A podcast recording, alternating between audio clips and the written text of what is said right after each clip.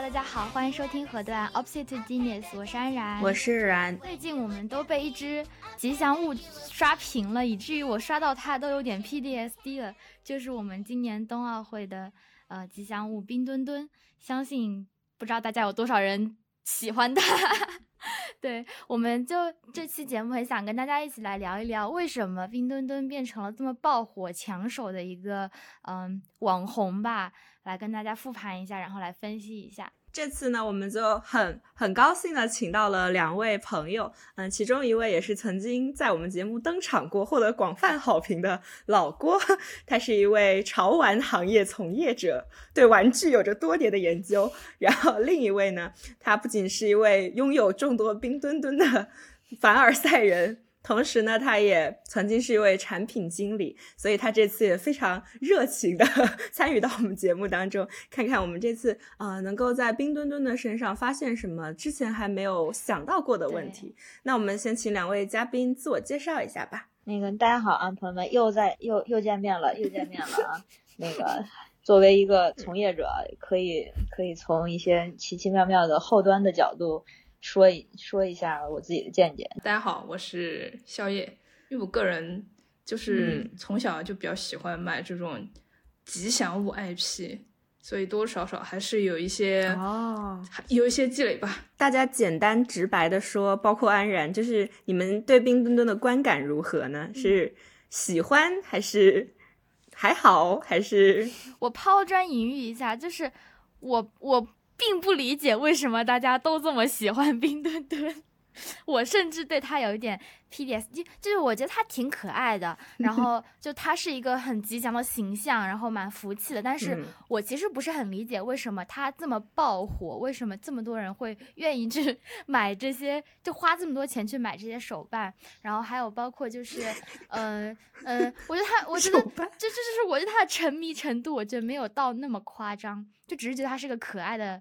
吉祥物就这样，安然说他不太理解，那我们就请买了很多冰墩墩的宵夜来讲讲他为什么买了这么多冰墩墩吧。呃，因为我买这个东西的话，我更多出于是对吉祥物 IP 的一种持续性的购买行为吧。然后还有一个重点就是它是熊猫，我对这种熊具有熊猫元素的东西没有什么抗拒。就是但凡它做好看一点，我可能都会买。这个这个是一个主要原因。我觉得就这次单说冰墩墩，我觉得它的审美跟以往的话，就是从直观上来说还是有一定提升的。而且这次开发的品种也比以往多嘛。反正这个当然也有冲动消费的原因在里面，这个肯定我承认是有的。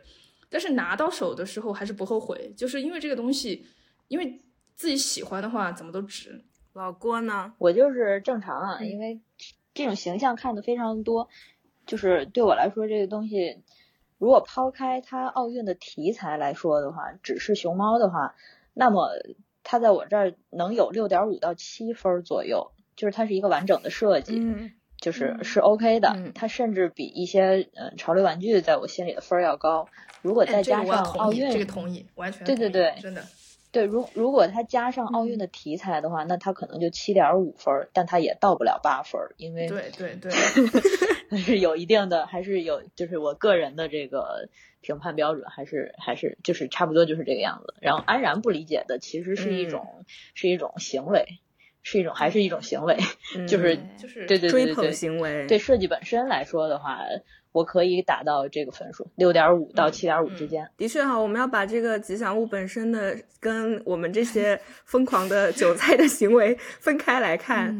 就是刚才其实老郭说的时候，我想到一个，就是老郭其实有一个哔哩哔哩的频道，他也是一个 UP 主，然后他在里面就会开很多盲盒，然后拍视频，你知道吗？然后他的视频标题都是“这不丑吗？这丑绝了呀，这也丑绝了。”老郭其实是一个评判标准比较严的人，所以我觉得他能给到就是这个七点五啊，已经是一个 挺感人的分数了，已经很高了，已经很高。他他的七点五在我们在我们这里可能已经是八点五了，因为他见的太多了。然后我那我最 后也讲一下，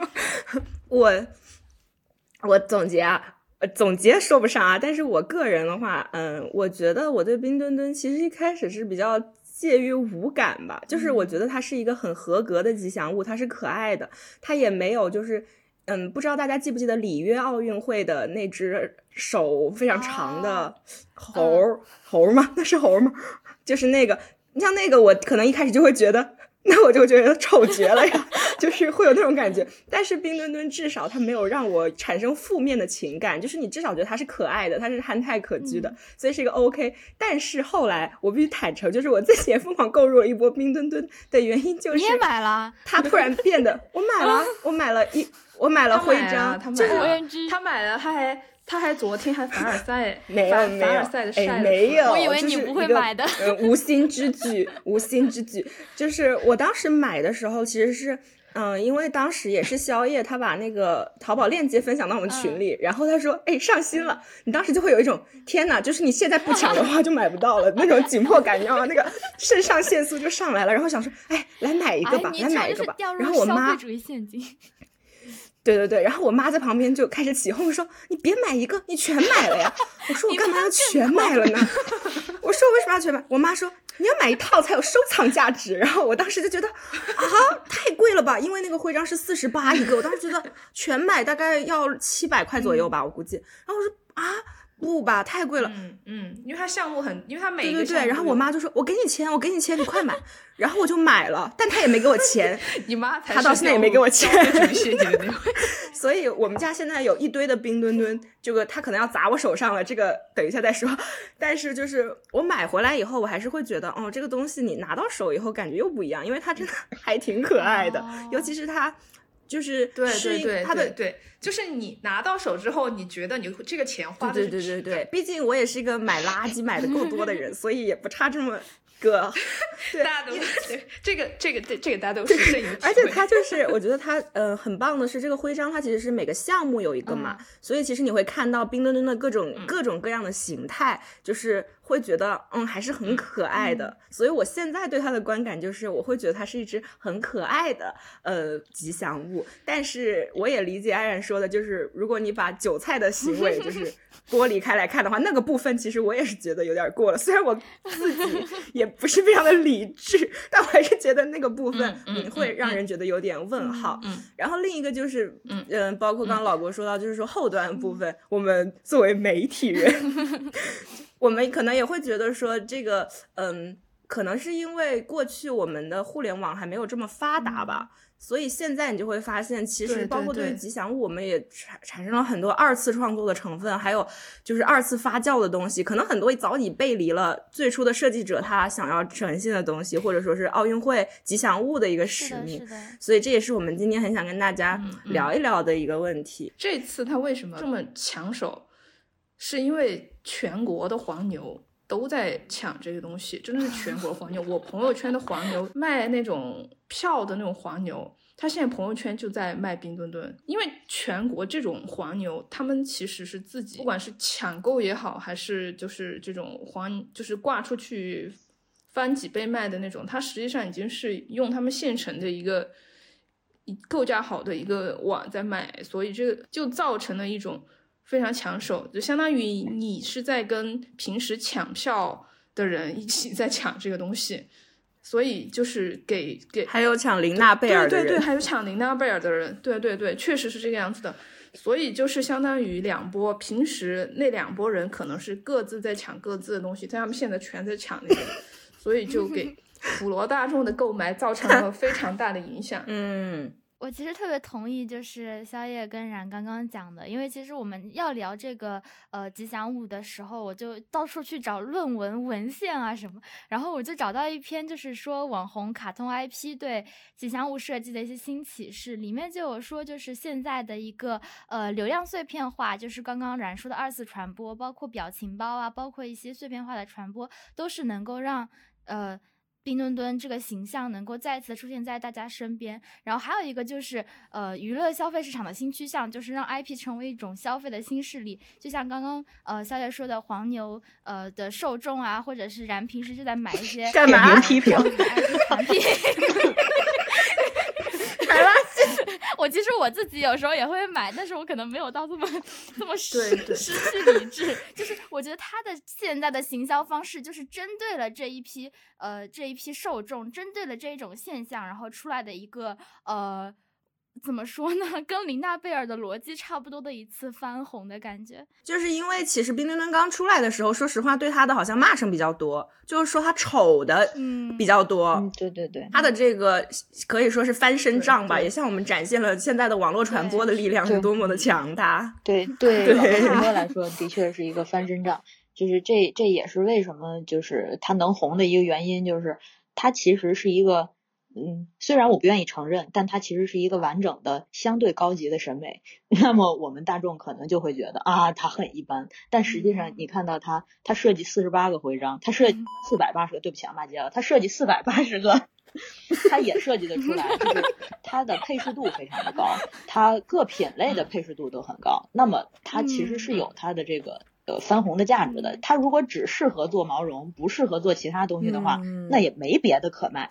然后再话说回来，就是嗯现在是买玲娜贝尔，呃，看演唱会票，呃，抢音乐剧票和买冰墩墩的受消费群体是一群人，就是我们这一群所谓的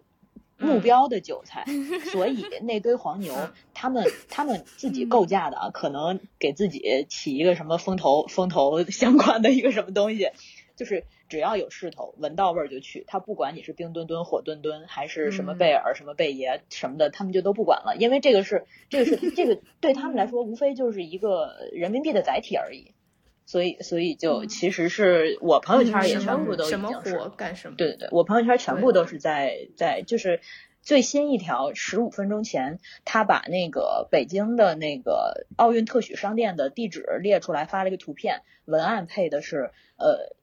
离着这些地方近的有新活了，有钱可以赚了，都过来找我，意思就是要去排队啊。既然我们都讲到这儿了，本来我们是想到后面再来讨论这个，就是这种营销行为，但我觉得现在我们不妨就就是我最近的观察就是，嗯，在那个冰墩墩爆火以后啊。在那个淘宝的奥林匹克旗舰店上，它的那个补货方式其实是非常值得玩味的。它不是说一下我有多少给你补上，它是每小时补一千、嗯然后你每小时就是你都可以去参与一次这种疯狂的 抢夺行为行为，所以对，所以它其实是让这群我们这群就是抢东西多年的疯女人，就是非常的觉得这个这个就是我必须要参与的一个活动，就是如此大的一个抢东西的盛世，就它整个的。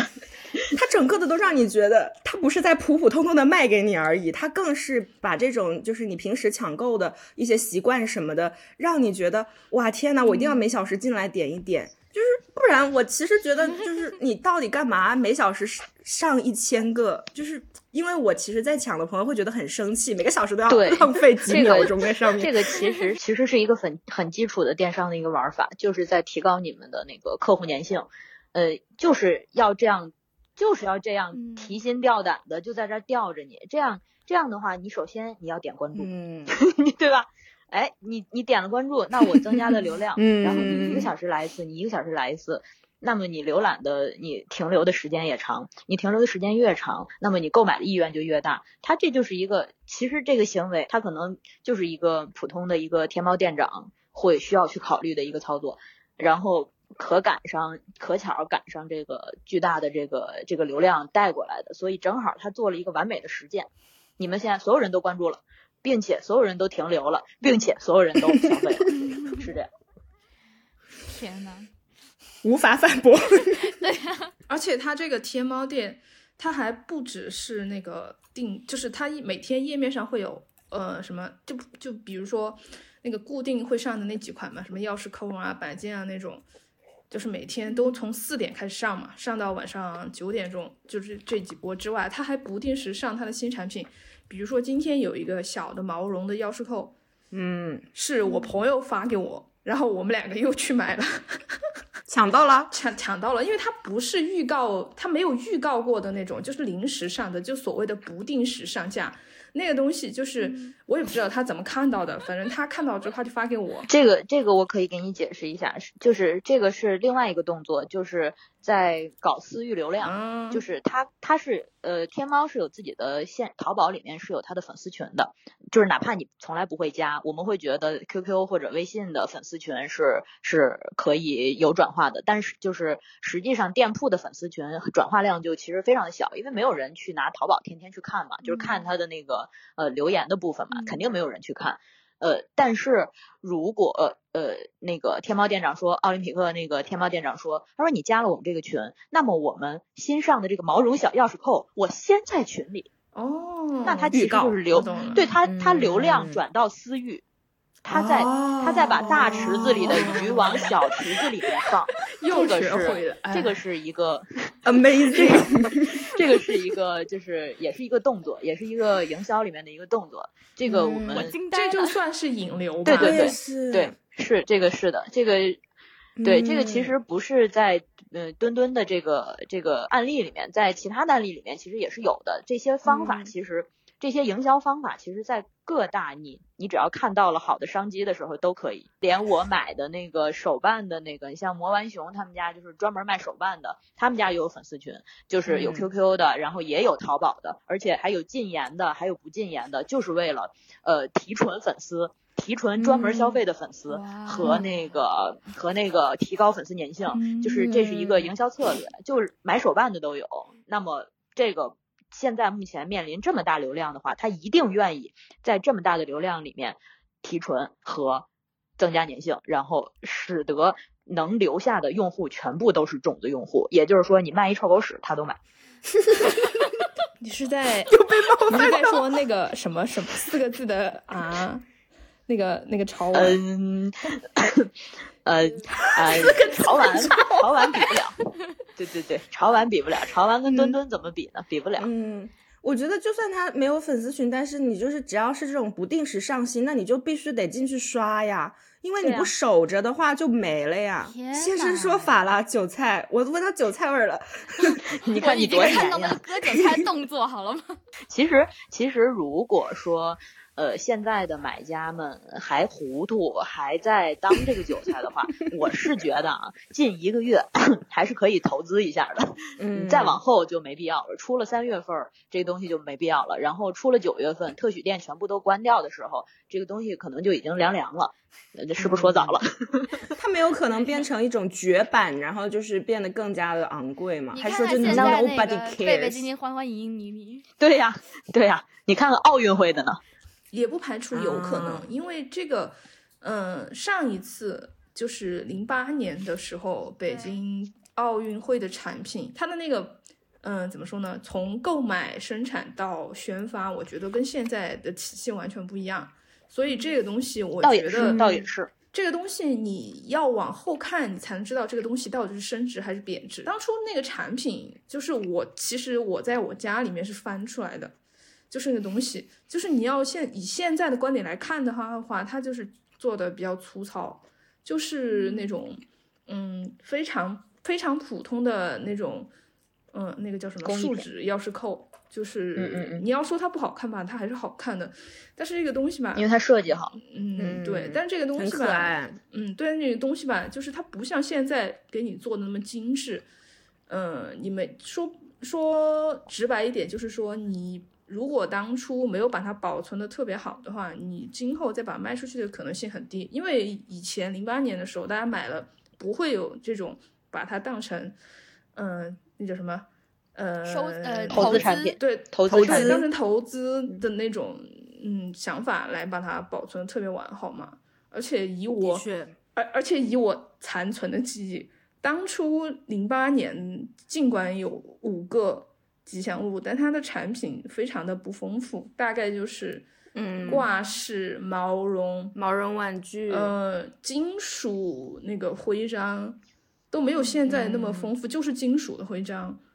呃，以及什么杯子呀、袋子呀那种。就是比较非常传统的周边对对对，那个时候的国民的那个购买力没有现在这么强。现在，呃，如果再出这么单一的话，他现在现在的这个动作名字叫做“我翻着花样的割你们韭菜 ”，我不能光给你吃一个味儿的，我得给你吃好些个味儿的。是，感觉就是你看这个底层逻辑，首先是我们消费水平提高了，还有一个我觉得就是刚刚像老郭给我们介绍的那些，就是其实零八年到现在，看到中国的电商的发展速度是非常迅猛的。对对其实电商的，很多这种消费的形式也进入到了我们的生活，所以这个呃吉祥物的售卖也变得很不一样了。因为我查到的资料是说，零八年那会儿，就是如果要在网上卖吉祥物，其实当时是有过一些讨论的。因为为什么会有这个顾虑呢？一方面是因为，嗯，你这个东西一旦在网上卖，它所销售的区域就会，嗯，没那么受控。嗯，那你可能会卖到一些可能这个呃，他当时这个分析是说，比如说你如果卖到了国外，那么其实你要卖到美国吧，比如说美国吧，那你可能是要经过国际奥委会的允许或怎么样，因为你作为北京奥委会，你是没有权利把它卖到国外去的，这是一个考虑。还有另一个考虑就是，大家可能也看过那个新闻，就其实，在那个奥运村里面，大家只能用 Visa 卡或者现金，现在还可以用数字人民币支付，就是因为 Visa 它是一个独家的赞助单位。那么，如果你使用淘宝来卖的话，我们的支付方式就绝对不是仅限于 Visa 和现金了，对吗？嗯我们会用支付宝啊，或者是微信这些第三方的支付程序。那么，你要如何向你的 Visa 这个独家的赞助商解释？就是说，你这个哦它作为你这个整个赛事的赞助商，但是你的赛事的一些盈利却没有通过它来完成，就是这也是一个问题。但是显然，你看现在就是我们购买的渠道，还有包括电商的这个销售方式，都已经是翻出花儿了，它已经。好像突破了，突破了当初的这些顾虑，所以也让我们这次的感受跟那时候福娃很不一样。嗯嗯，因为我们家其实原来也是有一对儿有一套福娃的，你知道吗？但是它被我妈扔掉了，在搬家的时候，我妈说这玩意儿太占地方了，把它扔了，然后她就把它扔了。然后前几天我跟她说起这件事，我说你记得我们家曾经有福娃吗？我妈露出那种痛心疾首表情，说你不要跟我提这个事儿，我最近想起这个事儿，我心里好痛，感觉她亏了一个亿。确实确实是。嗯这个也充分就是从妈妈的身上就可以折射出，就是人民群众朴素的那个观念，就是这个东西没有把这个东西当成一个呃海景房来、嗯来来储备。但其实其实冰墩墩不只是只有这些我们平时买到的比较相对可以消费得起的这些形式，其实还有很多，比如说镶钻的呀、纯金的嗯呀，金的呀，甚至还有 NFT 的盲盒啊，就这一系列 都让人都让人觉得很对问号。这变着个花样我我插一句嘴，嗯这个形式是真真正正的风投跟收藏。嗯，这些形式就是这些个固定的这些东西，他们才是真正的呃收藏界和风投圈儿里面，就风投不至于啊，就是投资啊、嗯呃理财呀、这个方面的、嗯呃是的，这些形式，固定的传统形式才是。嗯是我们这边当韭菜的买的这些便便宜宜的，就是普通的韭菜，没有那么高级。当不起三万多的那个韭菜，我记得当初就是最最最火爆的时候，什么都买不到的时候，就有人发那个他跟哪个牌子合作的一个纯金的三万多的一个，就是那个摆件。老贵了。那可不是老贵了，但是如果是纯金的话，那是不是冰墩墩有什么关系呢？金条也保值啊。对，它有一定的保值是。真的，其实我觉得它也有一个限量的成分嘛，包括它后来出那个镶钻，应该不是真钻，因为我看它价格还不是那么的离谱，嗯它可能就是那种水钻吧。嗯但是它就是限量了嘛对那种，嗯，对，对啊，就包括限量，还有包括盲盒这种形式，我觉得也是抓住了，嗯。就是一个消费主义的、对我们的一个荼毒。它前期是真的有那种比较值得买的限量的徽章，就是两二零嗯。二二个，就是两千零二十二个那种。我买了，哦我只我选了一下，我只买了一个，我买了一个倒数两百天的一个徽章，然后还有一个就是哦。有一个收藏证的那种，就是那个纪念币吧，那个好像是嗯。铜镀铜镀 K 金的那个，反正我觉得这种东西它设计的还是可以。然后这种你说它就是作为韭菜可以买得起的东西里面，这个还收藏价值稍微高一点，因为它毕竟确实是限量，它没有补过货，也不可能补货，因为你确实就只卖两千零二十二个。不得不说，就是吉祥物的周边真的可以带来巨大的商机，尤其是放在现在这个社会，尤其是冰墩墩这个，呃呃例子来说吧，就是我之前看到一个也是论文，但是是很早的，呃，他说，嗯，零八年以前的几届奥运会经营特许的收入，就是等于说是呃吉祥物的周边啊这些的收入都超过五亿美元，占奥运会全部收入的百分之十左右。然后吉祥毛呃，这个是零零六年的论文啊。他说，吉祥吉祥物中毛绒玩具销售就占到特许经营一半以上的比例。我觉得那时候可能是品相比较单一。我相信今年的数据的话，肯定是嗯比较丰富的。我觉得我们后期可以去再关注一下，就是在吉祥物当中有哪一类型是特别呃受大家喜欢的。嗯，那时候预测说零八年的北京奥运会预测获利突破三亿。我觉得以以冰墩墩来说的话，不应该不只是三亿了。我觉得加两个零一点问题都没有。嗯，那也太吓人了吧！就我一点我一点都不就是说，因为我刚才考虑是不是三十亿，后来你你看到现在，首先它所有的工厂都在都在铺货，对，然后它前期它前期它现在只是把前期做的那些东西销销完而已，它后面又要铺货，然后我这个。三十可能是保守估计，为什么能说到三百？是因为它有二级市场的这个二级市场会提供一些一些一些助力，是就是它隐形的销售额肯定是可以到的，因为黄牛在这儿出出了很大的力，我觉得是可以到的，而且呃它的售卖方式和售卖范围特别的广，特别特别的广，不光是那个嗯特许店，然后有一些。嗯，拿到授权的呀，这个这个后面可以聊，这个后面可以聊。我我现在你知道我现在有一个什么担心吗？可能可能是没有关系的话题，但是也是，我现在有理由猜测，国家至少供应商就是会提高它的订单量，尤其是雪融融。然后因为残奥会还没有到，残奥会到了的话，他会觉得像冰墩墩一样是有一个购买热潮的，但是。没有日本人了，没有日媒做宣传了。对，因为残奥会的关注度，对对对，残奥会的关注度本来就不如冬奥会。嗯，所以我现在有理由猜测雪雪融融可能会，嗯，滞销量量会非常的大，然后卖不出去，应该就是会滞销。嗯嗯，但我觉得这个东西吧，就是前期不是，其实就是特许商场卖了两年都卖的很不好嘛。就感觉这一波的话，他们可能在量上，我希望他们在量上还是多少有一点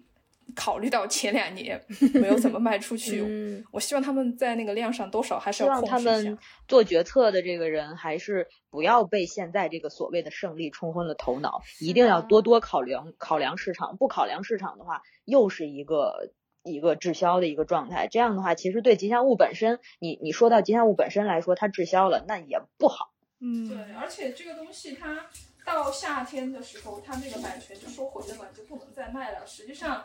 它面临就是销毁，就是版权呐，然后包括刚才提到这个特许啊，其实也是这个奥运吉祥物的周边的一个特点。就是我有查一下，说特许其实就是说你企业你可以卖这个东西，但是你同时也要向奥组委去缴纳一个费用，这样他才会特许你去卖。所以说我们其实买的同时也算是我妈说支持了 冬奥，对，也算是间接的支持了奥运。就它是这样的一个模式。我知道它版权会收回，但是我觉得听到要销毁，还是觉得哦，好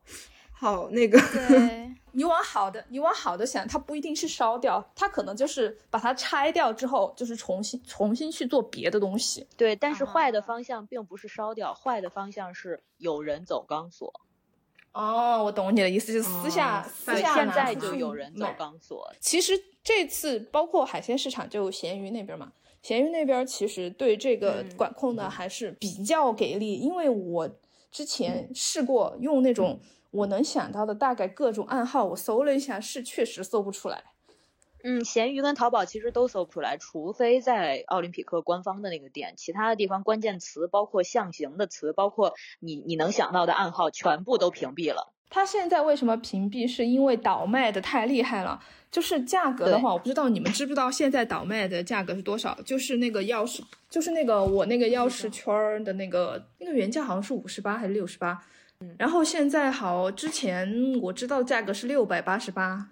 好贵啊！我天，嗯，那我给你们说一个那个，就是刚刚我要说的，就是那个盲盒，它不是出了同样的模具，然后出了不同颜色的盲盒，嗯然后它本身定价就很离谱，它上了三位数，这个事儿就让我很离谱，我就去那个盲盒平台上面去查了一下嗯。它的溢价，溢价你猜不到，两千四一个。天呐，就是每一款底下写的都是两千四，我不知道他是故意就是不知道写什么了随便写，还是说他就觉得他要卖这个价。他还是只是在炫耀自己拥有了这个呢？这就发给你看有可能。九九九九，看看我墩墩，看看我的墩墩，从里到外的吓人9999这个盲盒对我补充一下哈，这个盲盒是这样子的：去年某一个女性头部主播的直播间里面卖过这个东西，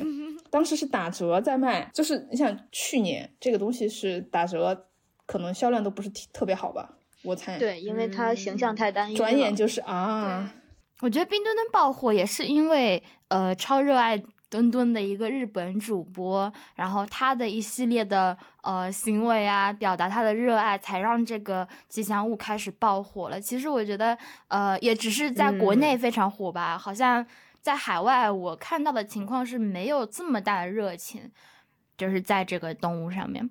我觉得好像还是挺多人买，日本人对对对，日本人因为很喜欢呃是因为是那个日媒，是因为那个嗯日本主持人带的嘛。他其实这个我觉得就是一场赌博，就一场豪赌。我赌你，我赌、嗯我蹭你会不会红，你蹭我会不会红，结果两个人双赢，都红了是一场赌博。双赢因为赢，因为一场成功的捆绑。你蹭你蹭奥运会的流量，那大不了就叫个蹭流量，红了的话那就是赚了。从无人问津也不能叫无人问津，就是从很低迷到爆火，就是那个记者最大的一个变数，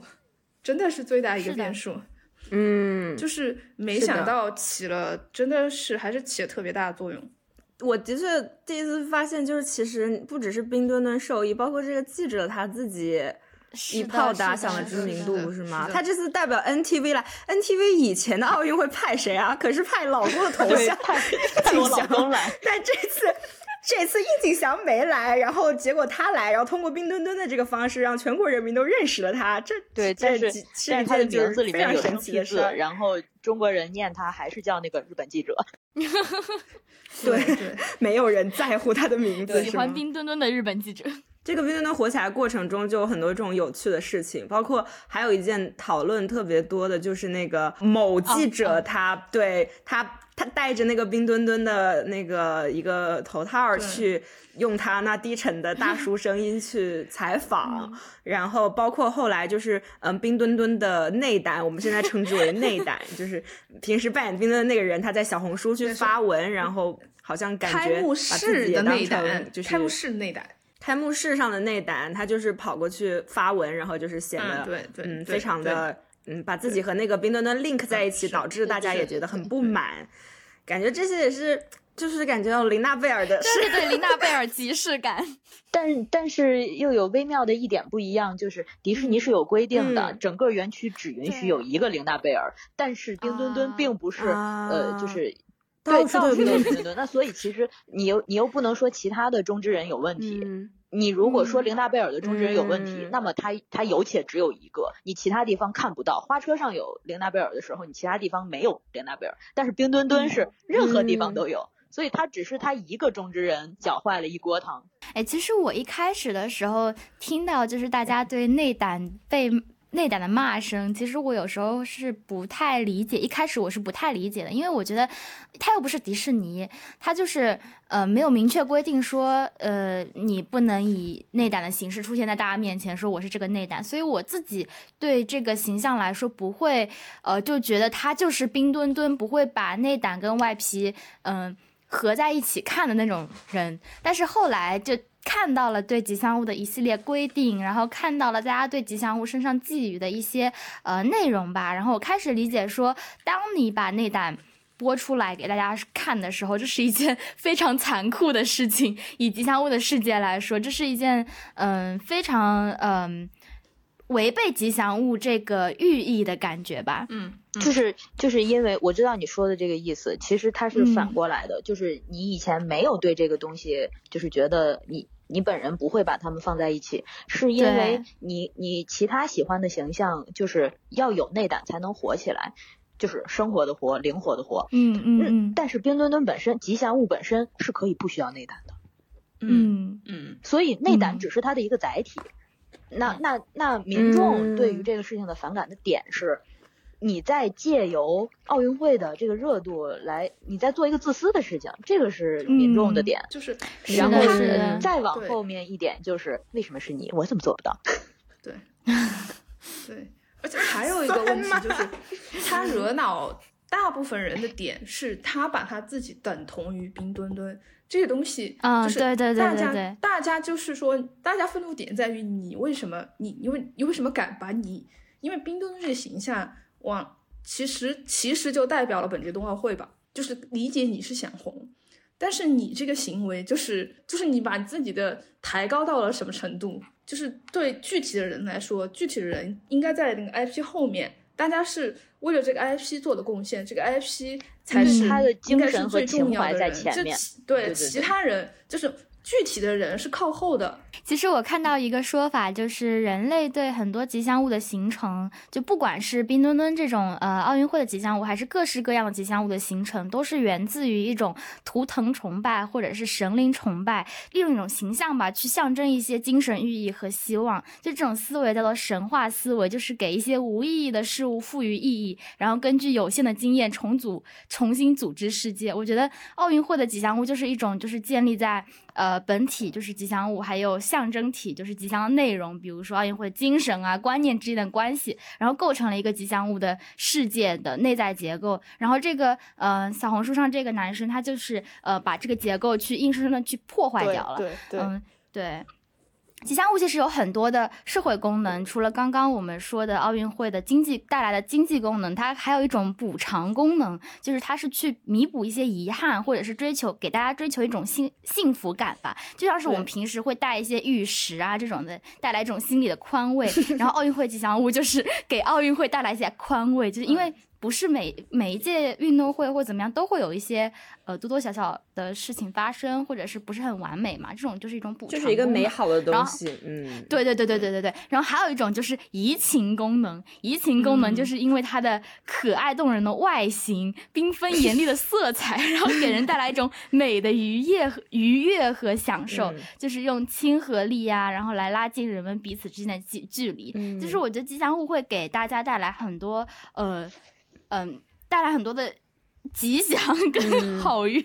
就是感觉我们对吉祥物的想象还是非常美好的，就是它其实是一个带来快乐的东西。但是如果你去破坏它，就包括像那个嗯那个大叔记者，他去带着冰墩墩的皮去，他去带着盗版的冰盗版的冰墩，带着盗对对，还是盗版的皮去讲话的时候，他其实就非常的破坏，因为首先你。是我直言，这个就没有任何的美感可言，就是让人觉得非常的反感。那你就完全的损害了这个形象。但是这后面有个很有趣的小故事，就是嗯，我跟安然当时在准备这期节目的时候就去查，因为有很多媒体不是都报道说其实是规定奥运吉祥物不能有性别的嘛。然后我就很认真的在找这个原始的这个呃文字在哪，就是到底是怎么说的。然后我找了好久都没有找到，我就抓安然来和我一起找。后来我们找到的就是。嗯，在东京奥运会的，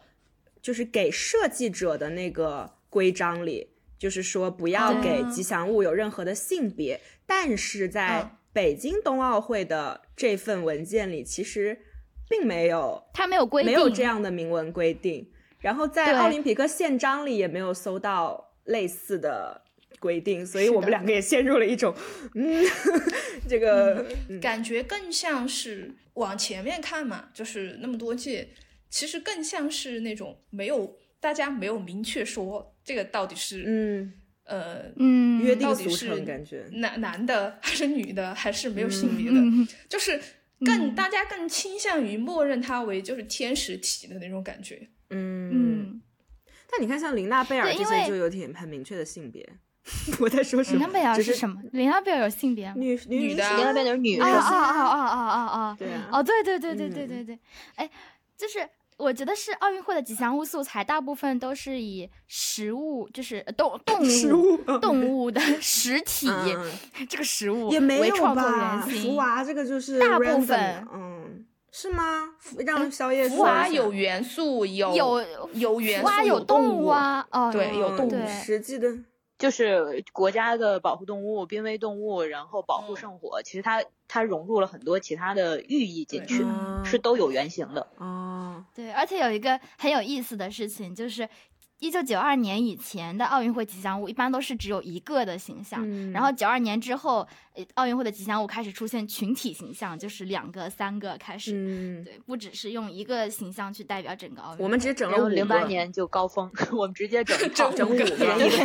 嗯。对就是关于性别这个事，还看到一个很有意思的，就是不知道大家对东京奥运会和东京残奥会的那对吉祥物有没有印象？那两个东西感觉就他们的原型就没有那么明确，他们长得非常有未来感，嗯就他们是那种嗯比较。但会很日本。呃，很科技的感觉。当时好像有很多人骂他们丑吧，但我查到了很有趣的是，他当时有被质疑过的一个是，就是他一个蓝的，然后一个粉哎，的，对，就是一男一女，很多人质疑他，就是看起来太明显的，就是那种一男一女的刻板印象在那里了，也这个也被质疑过，所以我觉得也挺有意思的。就是虽然我不去 assign 他一个性别，就我不说啊、这个是男的，这个是女的，嗯但是当我们一眼看到一个蓝的和一个粉的的时候，你还是会觉得这个是是大，就是社会，就是我们的大环境给予我们这样的假象。如果我们的社会从五千年开始就是黄的是女生，蓝的呃嗯绿的是男生的话，那你现在看到红蓝配的那个东京奥运会，你也不会。这个其实是视觉，嗯对，就是一个社会已经我建构们现在的起来了。环境。对我们的环境是这样给我们的引导，所以你才会有有这样的，就是你的判断。如果我们环境没有给这个引导的话，那你判断肯定就就会受影响。而且刚才奶也说到了一个比较关键的点，是两个，对吧？对，他们如因为它是两个一起出现的，就是如果你单个看它，你就不会想哦，这个是男的还是女的，啊或者这是公的还是母的。啊，有有有，对，而且而且其实其实可以是不是去查一下有没有文献是呃讲到它的设计的理念，它肯定有有稍微点一点日本的结婚率吧，就是一对儿的 才是政治正确有这个文献，但是好像没有主要它一个是这么明确。主要它一个是奥运，一个是残奥，所以它不是真实际的一对儿，只是刚好就是同一年，嗯就是看起来像，呃，这看起来边这边冬像一对儿奥会，对，你这么说，其实我们的没那么像一对儿，零八年奥运会五个，你说男女，对吧？你分不出。分不出来。就没有那么明显了。五个你不会往那个方面想，对，你的 DNA 不会动。啊，对对对，有道理，有道理因为五。个的话动了就犯法了。嗯，动了就犯法了，也太好笑了。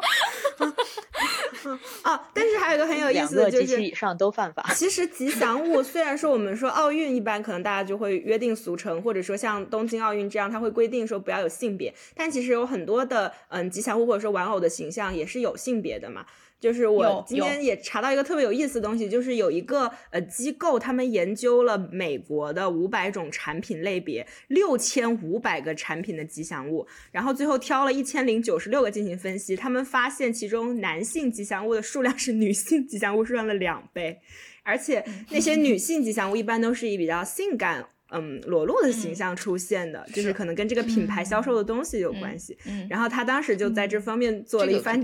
对解读，所以我觉得就是在这个性别方面，因为奥运会其实是非常推行嗯性别平等啊，包括种族啊，就是对嗯它是推动这种团结平等的概念的，所以说可能。在奥运会期间，我们对于吉祥物的想象还是希望它不要有性别，因为这本来就是一嗯个会被拿来这么说，好像也不是发散吧，就是它是一个会被讨论的比较敏感的，对比较敏感它是有寓意的对对的，对，就是它是代表着就是你最好还是不要有性别上的倾向，就是我觉得这样对大家都好，这样对大家都好。对对，而且就是刚才奶说的那个美国的那个的话，因为他美国冰球队嘛和他们橄榄球队就是球队的那种吉祥物嘛，基本上嗯我没有研究过是不是百分之百都是男的，但我敢说百分之九十应该都是男的吧。嗯这不都是不是都是动物吗？我就想起我们学校的那个啊，我们那只狗，那，绝对是公狗啊！你何以见对对对，就是那种冰，因为我有个朋友，他特别喜欢冰球嘛，他就会转，偶尔会转一下那个冰球那边的那个有一些照片也好，有一些片段也好嘛，就看过，顺势看过他们的吉祥物，就是就一看就是个公的吧。嗯，哎，你说真的，就是我我在想，就刚才安然讲到的，我们之前学校的那只吉祥物，那只狗。哎，我一直觉，我一直是把它当一个男的。你这么一说，我开始检讨我自己。对，就是就是我们看到一个吉祥物的时候，不管它设定是中性还是嗯怎么样，就是我们看到它的时候，第一直觉就是它是个男性。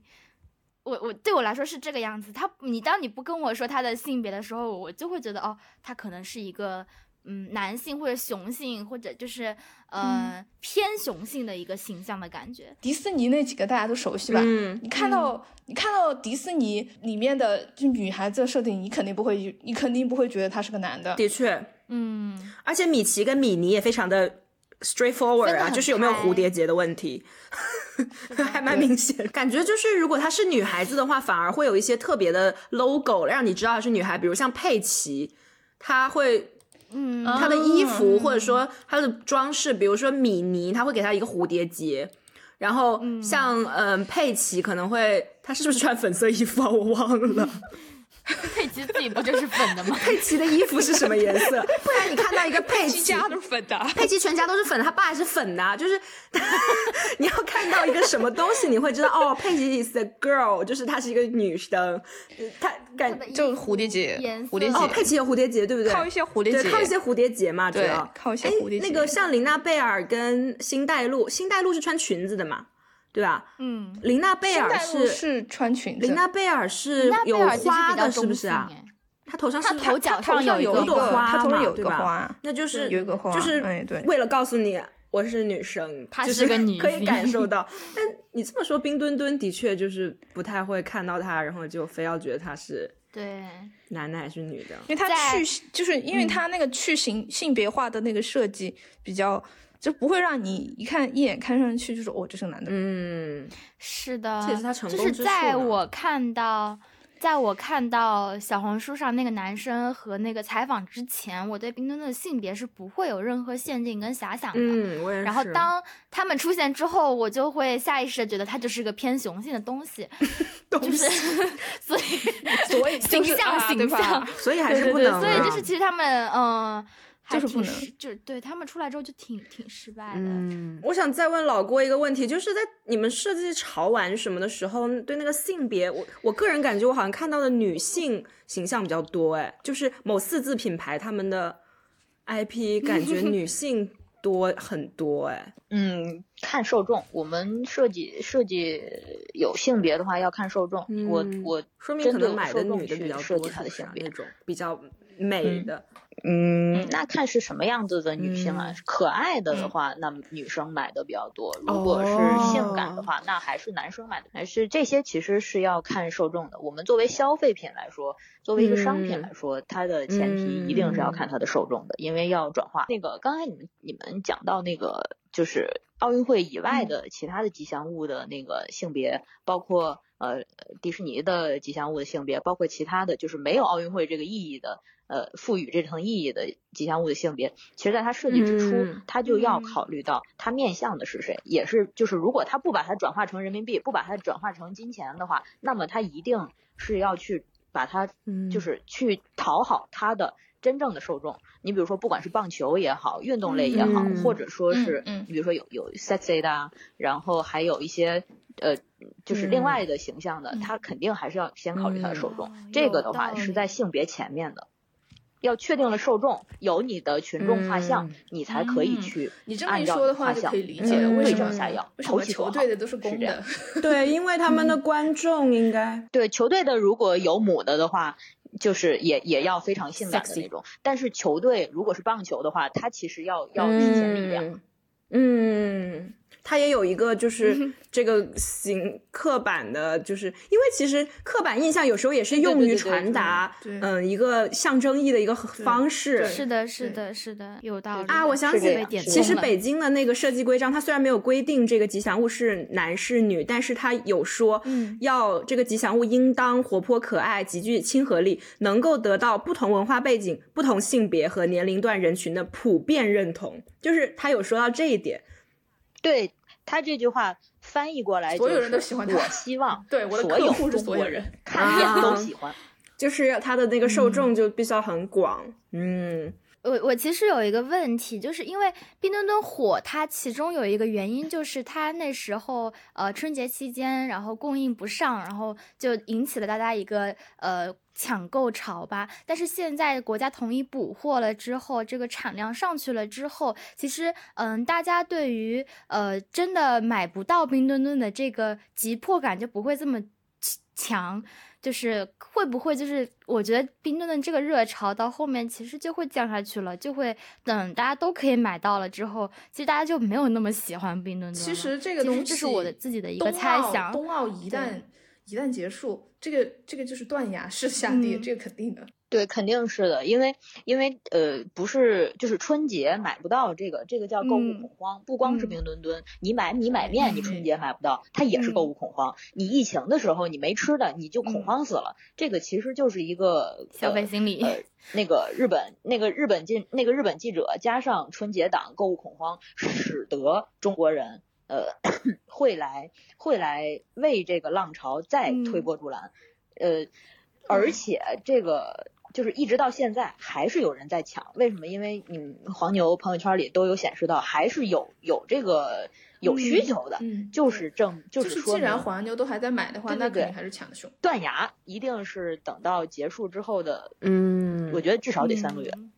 它不会就是立刻断掉，还是就是缓坡吧。也不至于断崖，缓坡下降吧。感觉这次可能要好点，因为这次热度确实挺高的，而且确实有很多人没有。而且还有一个问题就是，呃，它火在中国，其实在其他国家也有火，包括日本什么的。现在疫情搞导致那个航班什么的都断了。呃，如果想要卖到国外去的话，它其实是有一个时间差的。所以现这一次的话，可能不至于断的那么那个，至少要等到海海那边的人收到之后，他们的热情散了之后。我们才能说这个就是彻底的。大家投资有风险，投资需谨慎啊，朋友们。嗯，对对对，买蹲需谨慎。对对对对，不要买七百块的。哎呀，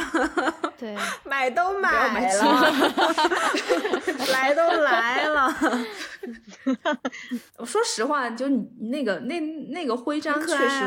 我觉得很值得买。我如果闲钱再多一点的话，我也想凑一套，因为它确实挺好看的，真的，而且它是陶瓷的，我觉得我还蛮喜欢它质地的。我被讲了，突然很想去买一些。完了完了 完了，韭菜上钩了，种草了。对，安然一个小时之前还 Oh my God 呢，然后现在就啊，我也想买。完了完了完了。大家要理智消费啊，理性一点。我们这里只有爱人是理性的，是吗？老公也算是理性的 吗？老公老公也不理性，他就是知道知道这样不对，但他还是会买，他就是这样的。他他他买到了最抢手的产品之一，而且那个产品到现在没有补货的迹象。水晶球是吗？对，水晶球是不会补货了。水晶球当时呃，因为它没有在页面上标限量，但是水晶球这个品类导致它现在一定是限量的。它没有标限量，但是现在是冬天，它不会再生产了。对，因为如果它等到春暖花开，它可以生产的时候，温度上面可以的时候，那个时候授权也已经差不多了，所以现在不会水晶球有有有温度的要求是吗？就是它是水呀，它会冻，它会。冻上啊，所以哎，不是你们北方人真的很傲慢，在我们南方就算是冬天，水也不会冻上，好吗？他一句话很奇怪，三个南方人，那个南方人表示不是很能理解冬天为什么水不能流动呢？对，它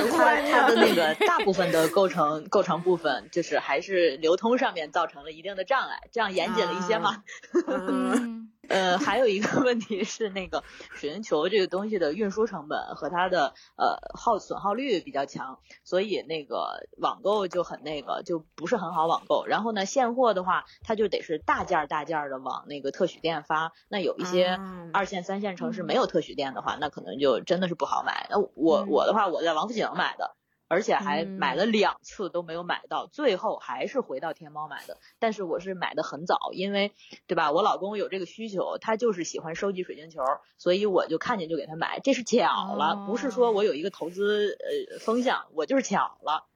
然后 安然不会真的信了他有老公吧？英俊香，英俊香，那个。那个徽章我是 谁说谁说没有的？谁说没有的？哦，那个徽章我是买了没有冰墩墩的两款，买了三款，是它不同的制作工艺，比如说它里面带一个荷叶，它可以左右翻转，就像开书开书本一样。只有国家项目才会愿意在这个上面，呃，在一个 IP 上面很花很花心思的。呃，往上面砸工艺，比如说它的它是可以旋转的，啊，它是可以左右开合的，它上面有有镀珐琅的，然后有不同的工艺，然后国家项目才愿意往上面砸钱走这个，你不然你随便一个什么小破 IP，你你的你回收不了成本，所以我是买了几个徽章做参考的，这是我为为数不多买的这个冬奥相关的东西，都是巧了。大家知道什么叫？外行看热闹，内行看门道了吗？在我们只会买一些一直补货的徽章的时候，人家已经把水晶球买好了，所以大家就不要 不要动歪心思了。感谢我的老公给我这个前瞻性。所以大家就是买蹲，还是就是看到可爱的、自己喜欢的可以适量购买，但是就不要嗯想太多了。对，你看有好多倒卖的已经被抓进去了，对吧？大家懂的，对，就不要走在钢索上，对吧？嗯，这个我们号召大家 叫什么？知法守法，理性消费。嗯，对。今天非常谢谢老郭跟宵夜来到我们节目，给我们科普了，然后一起讨论了这么多冰墩墩一只网红吉祥物诞生背后可以去探讨的一些逻辑跟一些嗯。背景吧，对我，学到了非常多，就是他们这个专业的知识，像我们两个从来没有想过。是的，是的。然后这也是一期让我们两个觉得非常轻松的节目，非常希望，非常希望他们可以常驻我们节目呢。这种感觉非常的感谢两位来到我们的节目，然后也希望大家在听到这期节目的同时，大家不要忘记去关注冬残奥会。是的，然后如果你要投资雪融融的话，哦，我不知道，就是投资需谨慎，好吗？大家都就是做一个理。性的人，嗯，那今天节目就到这里结束了。如果你喜欢我们节目的话，欢迎你在 Apple Podcast、Spotify、小宇宙等各可以搜到 R C 的平台收听我们节目，并且给我们建议。我越说越快了，这你真的很快。你也可以关注我们的公众号和微博，还有哔哩哔哩，我们的 ID 都是河对岸 O T G，获取更多节目资讯。你你也可以，好的，你哦，你还要关注老郭的 B 站，对，他叫做郭傲天，有下划线吗？有下划线。郭傲天下划线，他的头像是一个黑黑的脸，然后他会发很多丑绝了的盲盒的开盒但是 我主要议题是他们为什么这么丑？他们他们哪里不值钱？是拔草像的。嗯，如果你想多了解一些就是这个 丑的潮玩的话，哪哪个傲傲骄傲的傲，然后天天才的天，宵夜有什么要那个宣传的吗？让大家粉你的吗？关注你的什么吗？要？找到老郭，可以在老郭的关注里翻我。你可以在老郭的关注里发现小叶。好的，好的，那拜拜拜拜。